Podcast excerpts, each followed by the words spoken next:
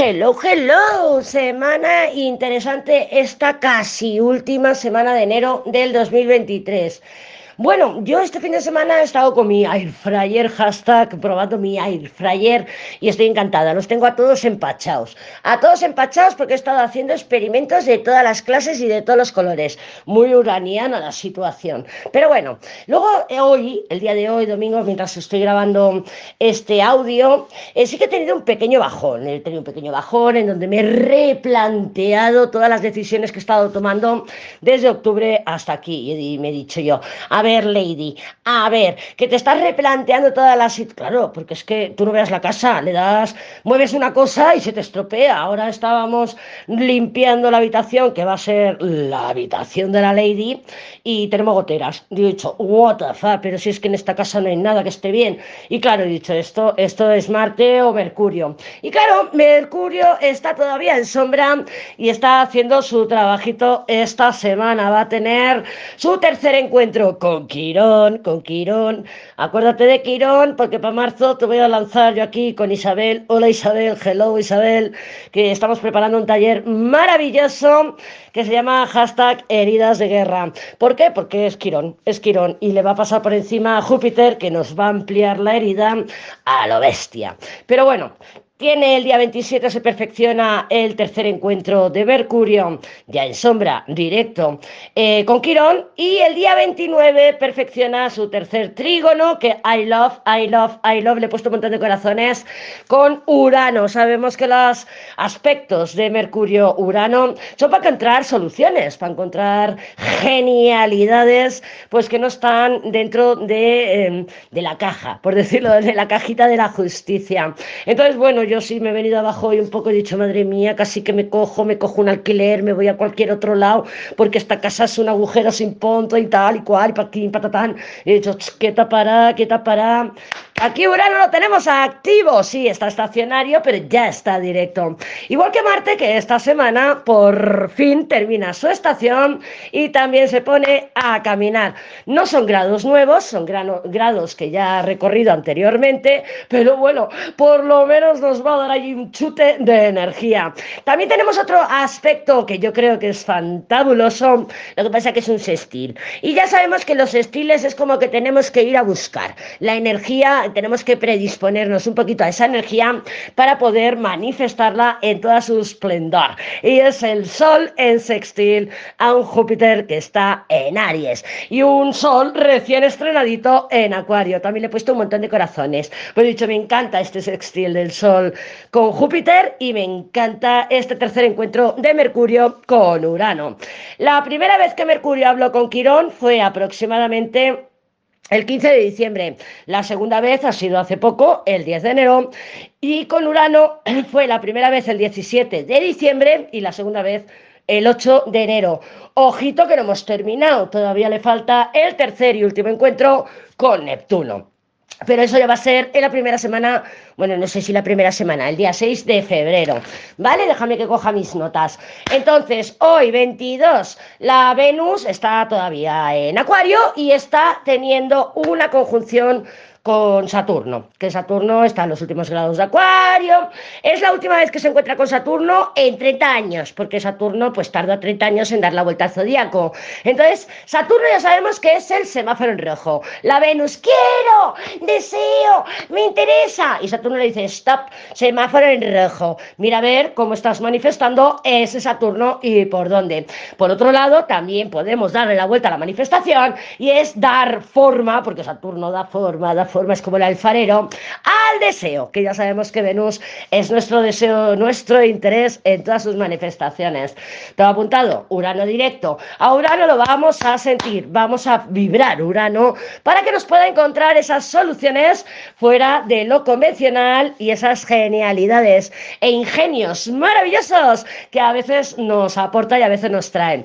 Ese Sol en sextil con Júpiter, cambios visibles. Ah, pues sí, por por fin, ah, mira la Lady, ya se ha puesto las pilas y por fin ha reformado la entrada de la casa. ¡Ole! Nueva imagen, mejor aspecto, ¿ok? También nos sirve para los lanzamientos, que venimos de esa luna nueva en Acuario, que también nos está hablando, nos está aclamando y gritando que hagamos nuevos emprendimientos, hacer las cosas diferentes a la manera uraniana.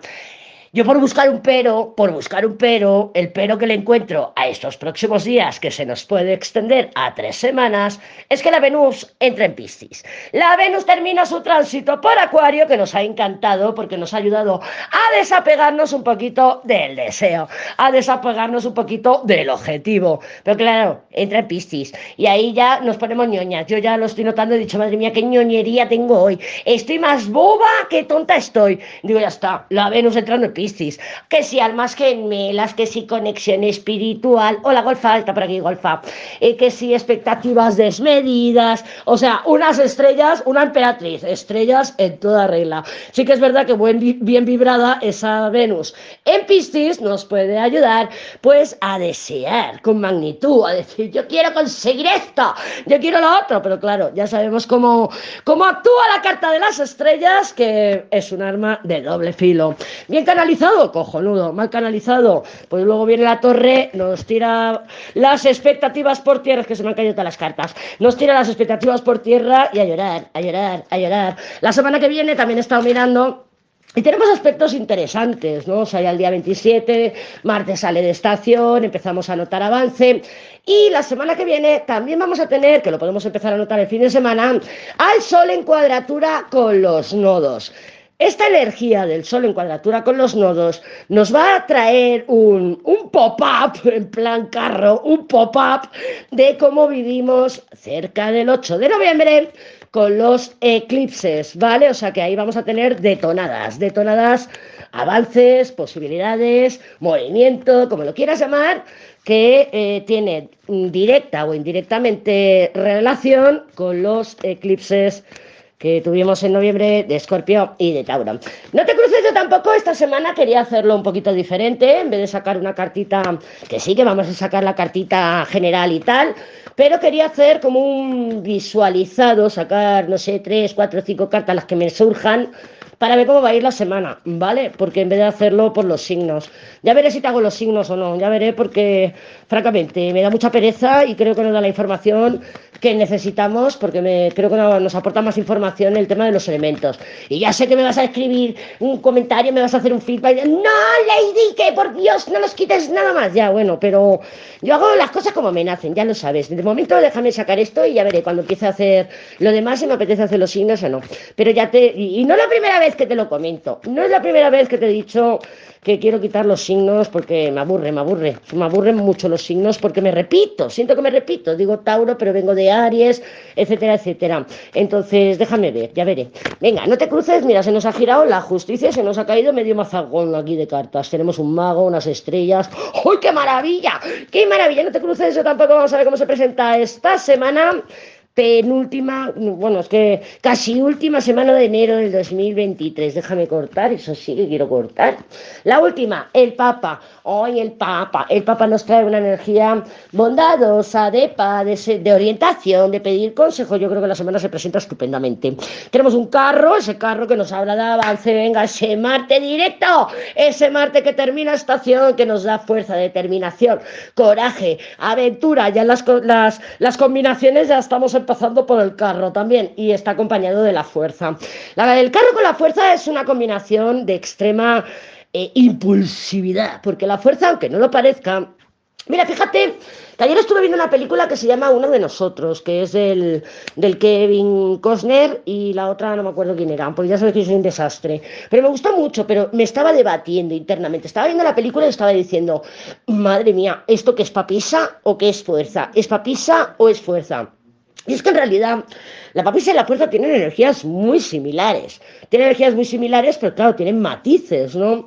Y te recomiendo que la veas, se llama Uno de Nosotros, está en Prime Video y en Filming. Te he puesto el link al Prime Video porque el Filming no, no, no lo tiene tanta gente. Y, Y la historia, bueno, mm, mm, tienes que verla, no te voy a hacer un spoiler, pero tienes que verla. Luego hay un duelo de titanes entre papisas o entre fuerzas, o sea, me gustaría que la vieras y me dieras tu feedback y me dijeras, esta película o la protagonista es más papisa, es más fuerza, o también estás como yo que dices, madre mía, tiene energía de las dos, tiene energía. Y además el final de la película, como vemos, que siempre te lo he dicho, que la fuerza es una madre tardía, ¿no? Y como de alguna manera se genera una nueva eh, familia, esta mujer, esta papisa fuerza, cómo se genera una nueva familia y, y, no los ha parido ella, de alguna manera, ¿no? Entonces, luego por otro lado, el Kevin Costner también hace un papel espectacular en el que vemos como esa papisa eh, tiene un emperador al lado que la apoya y siempre te lo he dicho, que de alguna manera tenemos una conexión entre la papisa y el emperador y cómo se ve apoyada, o sea, a regañadientes y como quieras, con un poquito de ermitaño por ahí, pero la apoya porque la conoce, va, probablemente por sus propios eh, intereses en este caso del Kevin Costner, pero mm, proyectándolos en ella, en su mujer, ¿no? en su esposa. Y luego al final, ya de la mitad para adelante, vemos cómo ese Kevin Costner se transforma, ese emperador se transforma en un ermitaño, habla desde el dolor, le reprocha, le dice, pero va, pero va, pero va. Y es como ella se genera algo completamente nuevo, ¿no? Que genera una nueva familia, además hace un nuevo amigo, que también es otro ermitaño, pero es un mago. Yo te recomiendo que la veas porque realmente no sabía definir si era una papisa o era una fuerza y, luego la, la, consuegra, ¿no? Le dices, madre mía, duelo de titanes aquí, que son dos fuerzas, dos papisas, y hay una energía bastante similar entre las dos cartas, ¿no? Entre los dos arcanos. Claro que luego, pues tiene sus diferencias. Las diferencias a las, a las conclusiones que yo he sacado de las diferencias entre la papisa y la fuerza, para mí la papisa todavía guarda dolor, ¿no? O sea, la fuerza ya eh, se levanta de sus cicatrices y la fuerza también muestra eh, un, poder visceral, o sea, hay pasión en lo que hace. Entonces se mueve por pasión porque no deja de ser, la fuerza no deja de ser la pareja del diablo. Entonces hay fuego en la energía del arcano de la fuerza. La papisa, pues es más la pareja del ermitaño, habla desde el dolor y muchas veces confundimos, ¿no? O sea, estoy empoderada, pero no, estamos papisa porque me estoy callando no estoy diciendo nada porque me duele, porque de alguna manera estoy resentida. Entonces, yo para mí la fuerza es una evolución de la papisa, es una papisa evolucionada en la que nos lleva a tomar decisiones de alguna manera, eh, mm, me mueve la pasión pero con experiencia. Fantástico, fantástico. Entonces, claro que tenemos aquí un carro con la fuerza, determinación, avance, decisión, eh, vigor, eh, mm, mm, vitalidad. O sea, si hemos estado de caída, si hemos estado con la luna nueva que nos está afectando más en el cuerpo, somatizado, aquí hay una recuperación física, hay una recuperación material, además súper bien, acompañado con una rueda, con un juicio, con un diablo y con unas estrellas. ¿Podemos acabar la semana echando un pinchito? Por supuesto. ¿Que no tenemos a con quién echar el pinchito? Pues me echo el pinchito con la botella de vino. Pero hay placer. Son cartas, son energías de contacto físico placentero. Ya sea con una amistad, ya sea con, con tu droga preferida, que puede ser el deporte, el agua, la dieta, pero estoy en sintonía. En sintonía porque esto me da placer. Me peso. Llevo dos días en ayuno, pero ahora me peso yo. Tengo un orgasmo, tengo un orgasmo porque he perdido dos kilos y medio, aunque sean de agua. Me da igual, cualquier droga, cualquier sustancia eh, que no ingieras, como puede ser un ayuno, o que ingieras, como pueden ser sustancias de alteración de la conciencia, parece que el fin de semana nos dan esos placeres y además con el Papa súper bien aspectado, con posibilidades de tener eh, conversaciones necesarias, que las hemos podido forzar un poquito con esa carro fuerza, las hemos podido forzar un poquito a principios de semana, pero fin de semana se presenta magistral. ¡Ay, Lady! Pues no nos digas más, que esto es para todas y para todos.